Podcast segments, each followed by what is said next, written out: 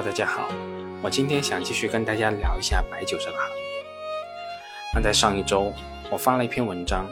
大致说了一下我把洋河上所有的持仓转移到贵州茅台这样一个决定。那在公众号的后台和节目后面的留言中，很多朋友也各自表达了自己的观点。有的朋友认为白酒的估值已经太高了，起码要一两年的时间来消化，与其浪费时间等待。不如减少等待的机会成本，投点新基建、可选消费等等这些行业。也有朋友指出，其实茅台也有去投资洋河类似的这种股权投资基金。其实对于这些朋友的观点，我都是很理解的。但我终究还是那样一句：鞋子合不合适，还是自己最清楚。我的这个投资决定是基于我目前的一个投资体系。我整体所持有的公司结构里面就有食品饮料这一类公司的位置，我暂时是没有办法做到在某一单一方向压向大资金的，这是我个人偏好的一个问题。我个人并不喜欢这种孤注一掷的方式，即使可能这样的方式收益率会更高，但我更在意的是每晚我可以安然入睡。至于洋河股份，有一点我在上一次中是没有明确说的。就是我认为洋河刚刚在去年踩上了恒大这个大雷以后，损失了股东这么多钱，但到了今年又开始大张旗鼓卷土重来，这给我的感觉确实非常不好，所以才会有了这个有些朋友说来如此坚决的决定。而关于贵州茅台，我也不想多说什么啦，我只想给大家讲一个我平常观察到的小案例，在我日常的工作中。各家合作伙伴的头头脑脑来访，又或者说我们到对方所在地访问，迎来送往，商务接待是完全没有办法避免的。至于在什么地方招待客人，是到五星级的大酒店，还是到什么山庄农舍，其实这里面有一定的随机性。如果到了那些五星级的大酒店，一顿饭下来没有十来万是绝对下不来的。但即使这顿饭值十几万，如果餐桌上不上茅台，这顿饭怎么感觉还是差了点什么？而相反，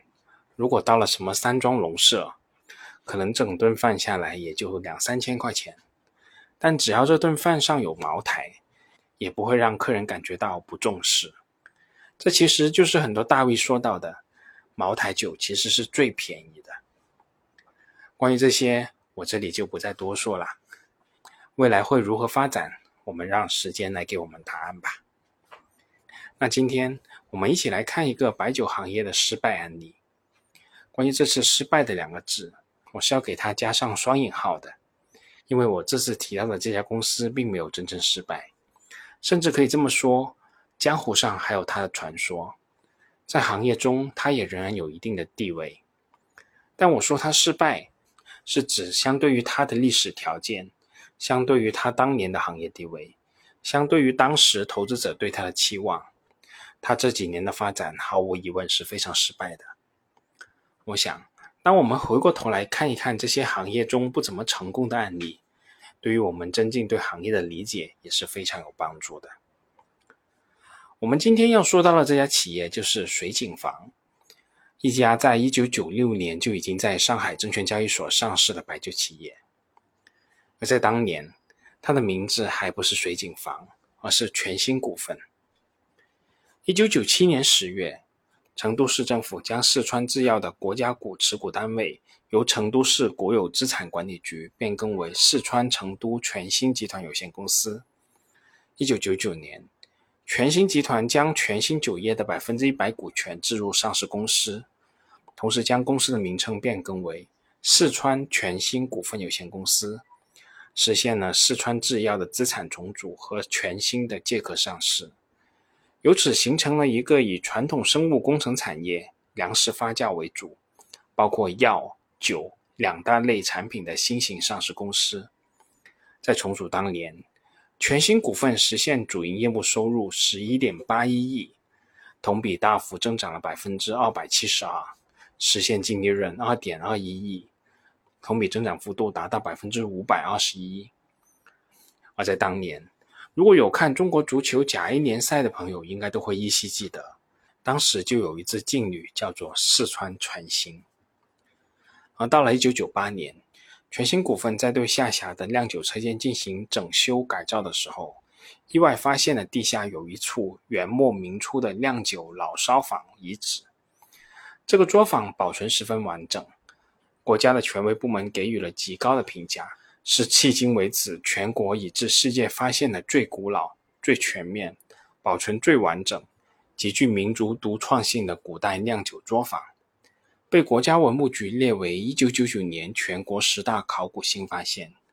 誉为中国白酒第一坊，国务院批准为全国重点文物保护单位。所以到了后来。这个酒坊就被大家誉为中国白酒第一坊，并命名为水井坊。所以在开始的时候，水井坊并不是一种白酒的名称，而是酿酒作坊的名字。当然了，其实后面的故事我们都很熟悉了，无论是五粮液还是泸州老窖，都是这样一种操作方式。那时候的全新股份趁势推出了公司的高端品牌水井坊。客观来说，水井坊推出的这个时间并不算太晚。泸州老窖的国窖一五七三其实也是在差不多时间内推出的。而在水井坊刚面世的时候，单品的售价就高达六百元左右，这个售价甚至超过了当时茅台和五粮液的零售价格。我翻查了一下全新股份当年的业绩，全新股份一九九九年全年实现营业收入十一点八一亿。实现净利润二点五亿，而作为对比，五粮液当年实现的收入是三十三亿，实现的净利润是六点四亿。五粮液约等于三家全新股份。泸州老窖当年的营收仅有十点一八亿，净利润仅有一点三亿。而在二十年后的二零二一年，五粮液的年度净利润已经约等于二十家水井坊了。泸州老窖的净利润也已经约等于七家水井坊了。那这中间到底发生了什么呢？在当年，为了适应外部环境的变化，全新股份在二零零二年至二零零六年期间进行了一系列的调整。公司在二零零二年开启了管理层收购，同年成都国资委同意国有资本退出，全新股份自此由国有企业转变为民营企业。二零零三年，受青霉素价格战的影响，公司业绩出现了亏损。为了避免上市公司主体面临退市的风险，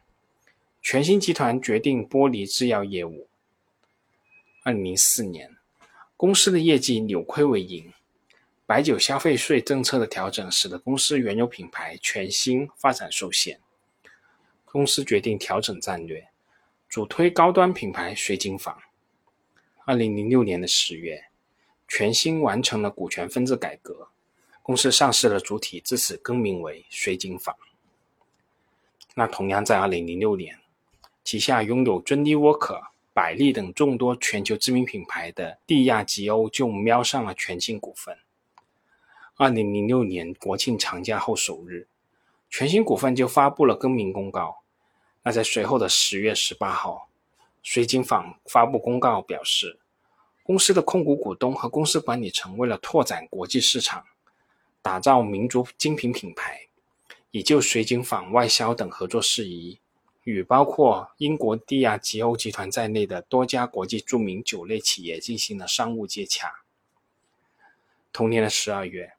水井坊再发布公告，表示蒂亚吉欧。以五点七亿的价格一举拿下了水井坊控股股东全新集团百分之四十三的股权，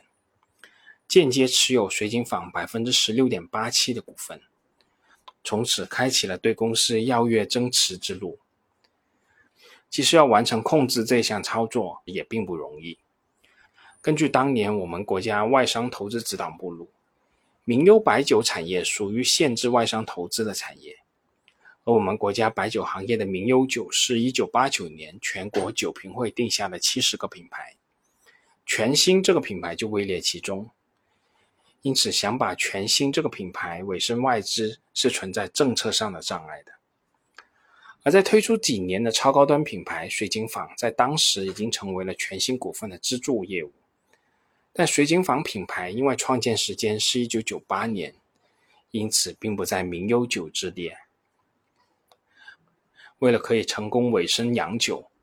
这也就不难理解此前全新股份更名水井坊背后的意思了。宁可放弃曾经的名酒全新，也要绕开国家关于外商投资国内白酒产业的政策限制。二零一零年，在地亚吉欧增持百分之四，对全新集团的持股将达到百分之五十三这个控制的前夕，为了规避限制条款。水井坊分两次出让了所持有全新酒业百分之九十五的股权，从而与全新品牌彻底分家。后经历数次股权变更，目前全新酒业的控股方是国内最大的酒类经销商光明食品集团的子公司上海市糖业烟酒集团，它的持股比例达到百分之六十七。那直至二零一一年的七月份。蒂亚吉欧正式成为了水井坊的实际控制人，也就是在这一年的年报中，公司在未来的发展战略中明确表示，要成为具有一定国际品牌影响力的中国白酒企业，加快国际化市场拓展的步伐。那在二零一三年，蒂亚吉欧完成对水井坊控股股东全新集团股权的全资收购。二零一三年，蒂亚吉欧的亚太区总裁。顾思婷曾经表示：“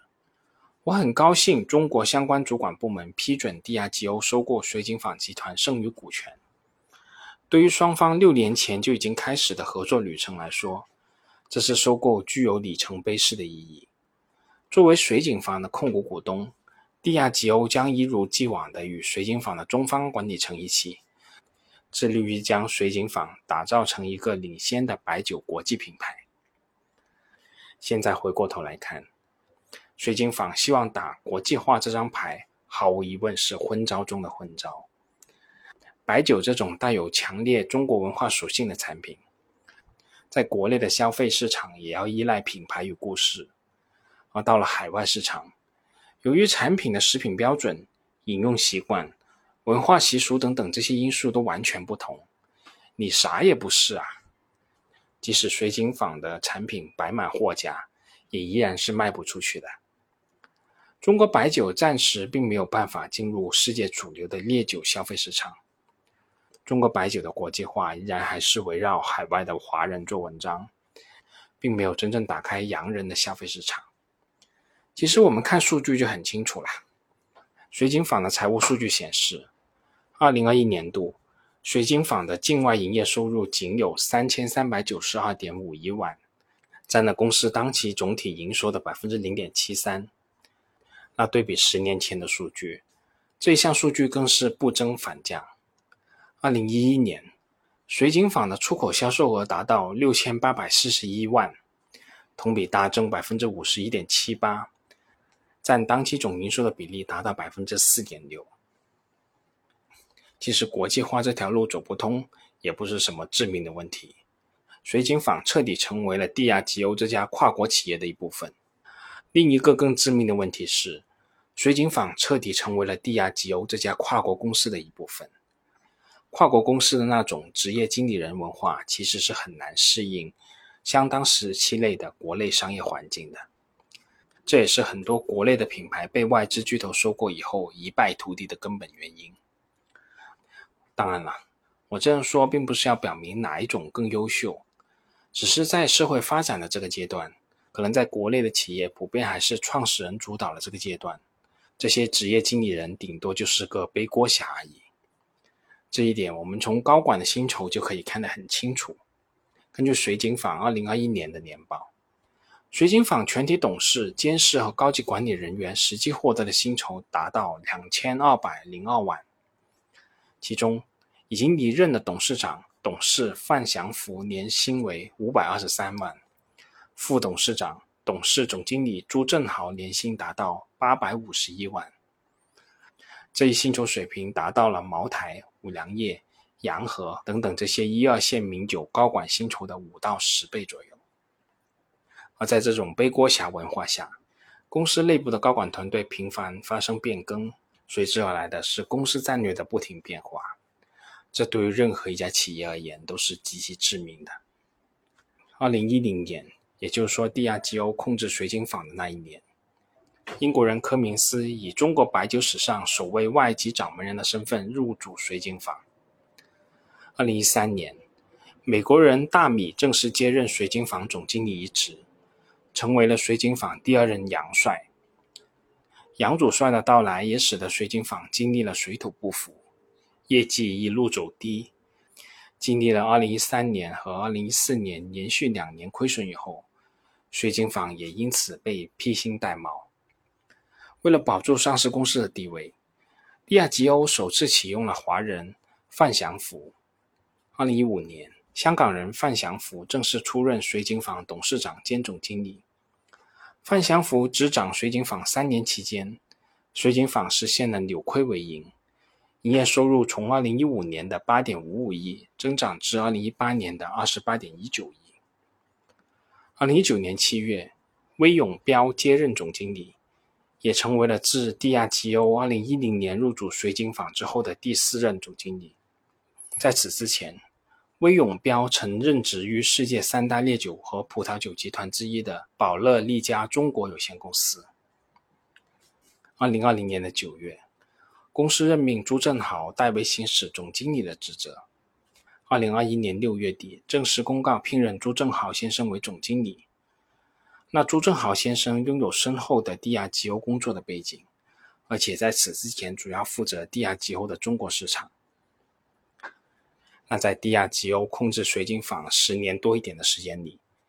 他一共换了五任掌舵者，平均每一任的在任时间仅有两年多一点的时间。如此折腾，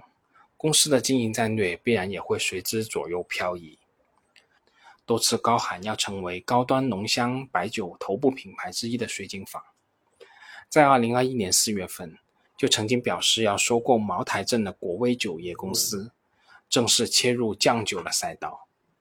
但却在四个月之后突然间又终止了这次收购计划。这其实就是水井坊战略缺乏延续性的一个缩影。如此折腾，水晶坊又怎么能不败呢？好啦，我们这次就这么多，我们下次再见吧。本节目仅作为我个人投资的记录，所谈及的投资标的不涉及任何形式的推荐，请独立思考并自担风险。